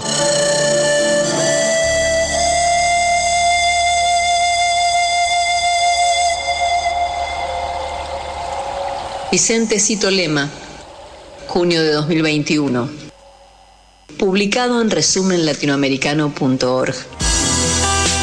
Desde OFICA, la obra social del personal de la industria del cuero y afines, perteneciente a la Federación Argentina de Trabajadores de la Industria del Cuero y Afines, nos sumamos a la campaña de preinscripción a la vacunación contra COVID-19. Buenos Aires, vacunate. Colocamos puntos de información y preinscripción en Santa Teresita, Partido de la Costa, Exaltación de la Cruz y Florencio Varela para que puedas acercarte y registrarte vos y tu familia. Ingresa a vacunatepba.gba.gov.ar o descarga la app Vacunate PBA desde la plataforma Google Play para recibir toda la información. Sigamos cuidándonos por vos, por tu familia, por todos y todas. Vacunate. Ospica, obra social del personal de la industria del cuero y afines. Este año formate en responsabilidad social. Hoy, el conocimiento solo no alcanza. En EduForce te ayudamos a comprender la realidad y te damos las herramientas para llevar la responsabilidad social al interior de tu organización. Desde un proyecto hasta una estrategia integral, te enseñamos a diseñarlos, ejecutarlos y a medir y comunicar los resultados.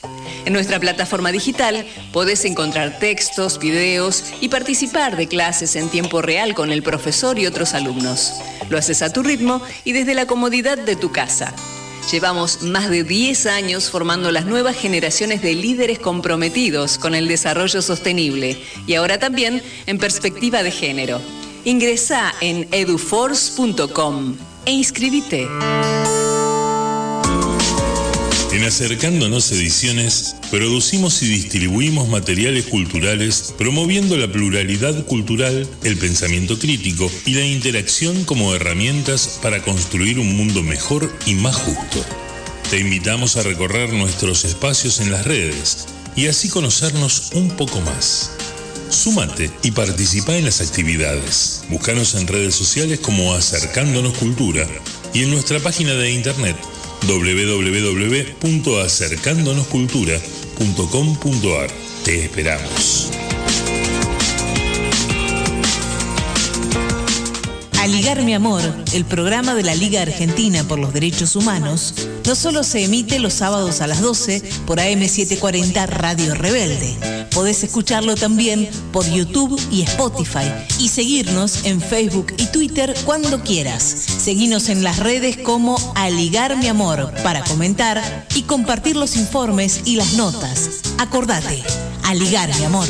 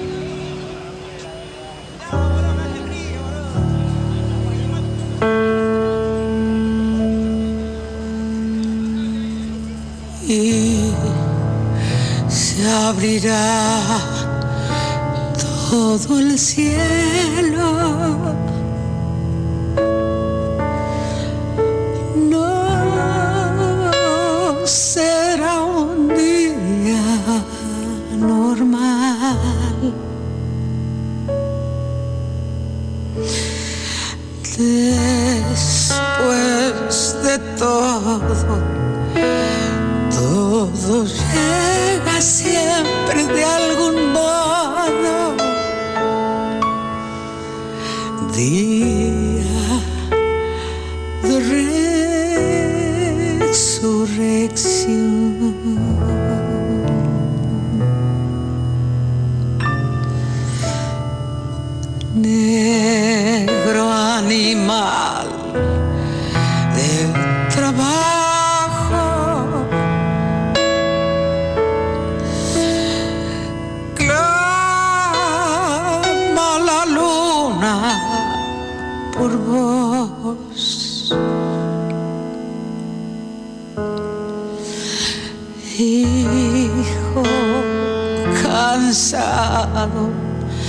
Todo llega siempre de algún modo.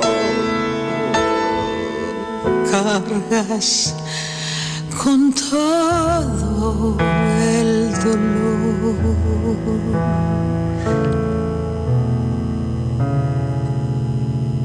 Y será, y será un fuego, un rayo luz conmovedor, una tormenta, una música infinita. Y será, y será un fuego, un pantallazo, un rayo luz conmovedor, una tormenta, una música infinita.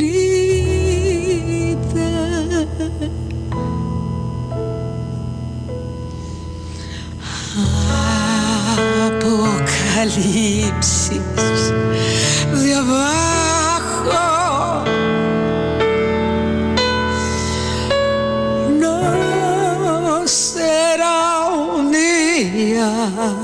Normal. Liliana Herrero. Esa es su voz que interpreta un tema de Fito Páez. En el piano Mariano Agustoni y luego vamos a escuchar a Milagrosala en un sample de voz. El tema es LDLG de Fito Páez.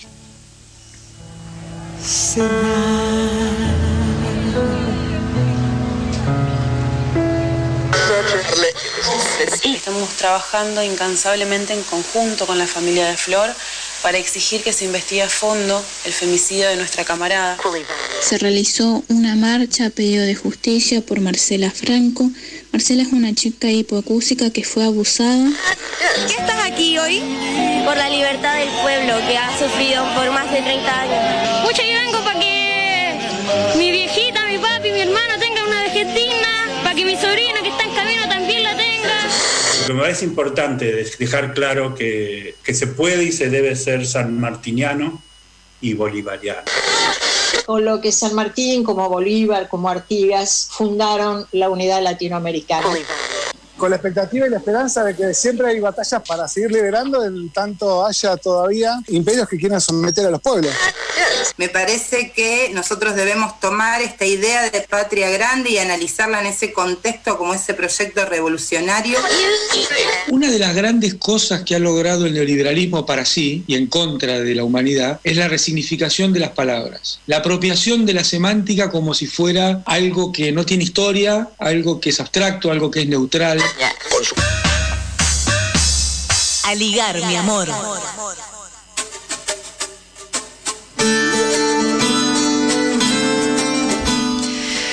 Estamos, seguimos en Aligar, mi amor, y quería comentarles un tema que es de la Patagonia, en este caso es Chubut, esa provincia gobernada por Mariano Arcioni. Hace En 2020 esta provincia fue denunciada por contar con más de 30 casos de violencia policial en plena pandemia. Las organizaciones eh, de derechos humanos y también los ciudadanos de toda la provincia han eh, tenido la posibilidad de hablar al gobierno nacional por lo que ocurre en esa provincia. Uno de los temas que preocupa y ha dado como muestra de lo que está pasando es eh, el asesinato de Alejandro John, un joven que hubiera cumplido años el 27 de mayo, cuando fue asesinado por el Cuerpo Especial de la Policía de la provincia de Chubut, el Grupo de Operaciones Especiales, con un disparo en la cabeza en el paraje de Las Golondrinas, en la localidad de Lago Pueblo. La esposa fue maniatada durante el operativo policial y que se extendió por más de una hora. Este dato fue reconocido por Miguel Gómez, que es jefe de la Policía Provincial. Yo se los eh, resumo este tema, pero quien va a contarnos exactamente lo que ocurrió y cuál es eh, la situación en la provincia es Patricia Berra. Ella es de la Liga Argentina por los Derechos Humanos en la provincia del Chubut. Hola, soy Patricia Berra de la Liga Argentina por los Derechos Humanos. Quiero agradecer la posibilidad que nos dan de visibilizar lo que sucede en nuestra provincia del Chubut. El día 28 de junio, la Liga, junto a otros organismos de derechos humanos, organizamos en las redes una campaña de pedido de justicia eh, por Tino John. Era un vecino de la localidad de El Hoyo de nuestra provincia que eh, el día 27 de mayo fue asesinado por el Grupo Especial de Operaciones de la Policía de la provincia. Eh, ante una denuncia de sus vecinos de que Tino John estaba lanzando tiros al aire, en su terreno, intervino en primer lugar la Policía Provincial del Hoyo.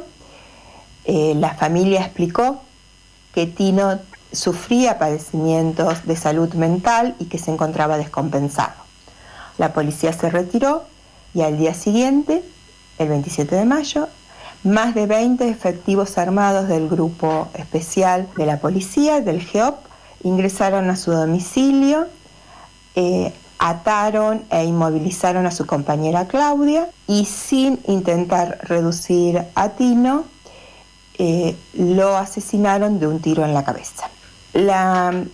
los organismos de derechos humanos rápidamente eh, nos organizamos para pedir justicia por este hecho y me gustaría nombrar a todos los organismos que trabajamos juntos desde ese primer momento para exigir justicia. La Comisión contra la Impunidad y por la Justicia en Chubut, la Asamblea Permanente por los Derechos Humanos APDH Argentina y sus regionales noroeste del Chubut, Esquel y Junta Promotora Este del Chubut, Hijos Puerto Madryn, Patagonia, el, el, Movimiento Ecuménico por los Derechos Humanos, el MET Regional Treleu, la MINCA, Colectiva por los Derechos de Salud, el Centro de Estudios Legales y Sociales del CELS, el colectivo de derechos humanos y acción grupal antirrepresiva Agarre del Bolsón. Todos junto a la Liga empezamos a coordinar tareas. La primera acción en búsqueda de justicia fue solicitar urgente una reunión con Horacio Petragala, secretario de Derechos Humanos de Nación, que se concretó el día 15 eh, de junio. Eh, junto al a Horacio Petragala se encontraba el secretario, el director nacional de políticas contra la violencia institucional. Allí expusimos que el crimen de Tino John no fue un exceso policial, sino la consecuencia de una política sistemática violatoria de los derechos humanos, desplegada por el, el ministro de Seguridad Federico Mazzoni y avalada por el gobernador Mariano Arcioni. Ejemplos de esta política son la criminalización de la protesta social, con prácticas totalmente violatorias de los derechos de todas y todas. Podríamos poner como ejemplo autos sin patentes, policías de civil y sin identificación en cada una de las marchas, detenciones ilegales, torturas, persecución, armado de causas a dirigentes sindicales y a referentes del movimiento Anolamina, de la comunidad mapuche tehuelche, referentes de las organizaciones de derechos humanos, causas de rápido tratamiento como no tienen las causas por torturas, detenciones ilegales que son archivadas por la Fiscalía. Amparan en nuestra provincia este tipo de acciones protocolos ilegales vigentes como la resolución 145 del 2020 del Ministerio de Seguridad referida a la utilización de armas de fuego en situaciones de agresión con armas blancas y la resolución 172 del 2018 del Ministerio de Gobierno sobre actuaciones de las fuerzas de seguridad del Estado en manifestaciones públicas. Esta resolución eh, es casi una copia de la resolución de su momento del 2018 de Patricia Bullrich y que ya fue derogada en el orden nacional en diciembre del 2019. En nuestra provincia siguen vigentes esas prácticas conocidas como doctrina Chocobar y que habilitan al uso de la fuerza desmedida de parte de las policías. Los organismos venimos de derechos humanos pedimos juntos al Ministerio de Defensa Pública de nuestra provincia, al gobernador, que derogara ambas resoluciones. Aún no tenemos respuesta.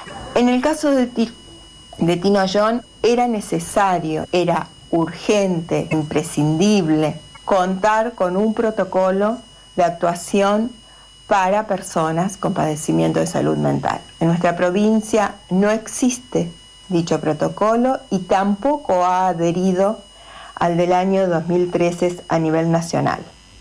Por lo tanto, cuando ingresaron a la casa de Tino John, lo hicieron sin presencia de ninguna persona, ningún médico especializado en salud mental. En la reunión con el secretario Petra Gala, una vez que contextualizamos eh, los hechos ocurridos ese 27 de mayo, presentamos un petitorio exigiendo justicia en la situación concreta de Tino.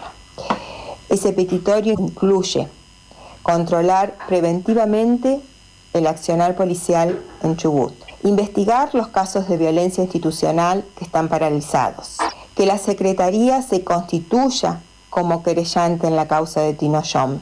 Manifestamos también que nos preocupa que el mismo fiscal que intervino pidiendo el allanamiento que culminó con la intervención del GEOP y el asesinato de Tino, sea quien lleve adelante la investigación sobre los hechos producidos ese día. Exigimos, junto a la familia, que la investigación sea realizada por fuerzas ajenas a la provincia. Y decimos que exigimos junto a la familia porque Claudia, la compañera de John, ha estado presente con los organismos de derechos humanos y ha estado presente en la reunión con Pietra Gala. Han pasado ya más de 20 días de esa reunión y aún estas respuestas concretas no están. Sí hubo un pronunciamiento público de la Secretaría hablando y posicionándose frente a este hecho como el asesinato de Tino John. Nosotros como organismos de derechos humanos consideramos que esto es importante porque se le da el nombre que realmente tiene a lo sucedido, pero a eso hay que acompañarlo de hechos y posturas concretas. En nuestra provincia, el gobernador y la justicia siguen sin eh, dar una respuesta a nuestro pedido. creemos, estamos convencidos de que el Estado es responsable del asesinato de Tino John y el ministro de Seguridad, avalado por el gobernador Arcioni, son responsables de una política represiva violatoria de los derechos de todos y todas los ciudadanos. Y con el cierre de Patricia Berra desde Chubut en la Liga Argentina por los Derechos Humanos, vamos cerrando. Mi nombre es Mariens Monzón. Gracias a Dayana Álvarez en la operación técnica en territorio rebelde, Nora Leguizamón, Olivier Rebursen, Elisa Giordano, Víctor Ruescas y Clara López Pereira. Nos reencontramos el próximo sábado a partir de las 12. Muchísimas gracias.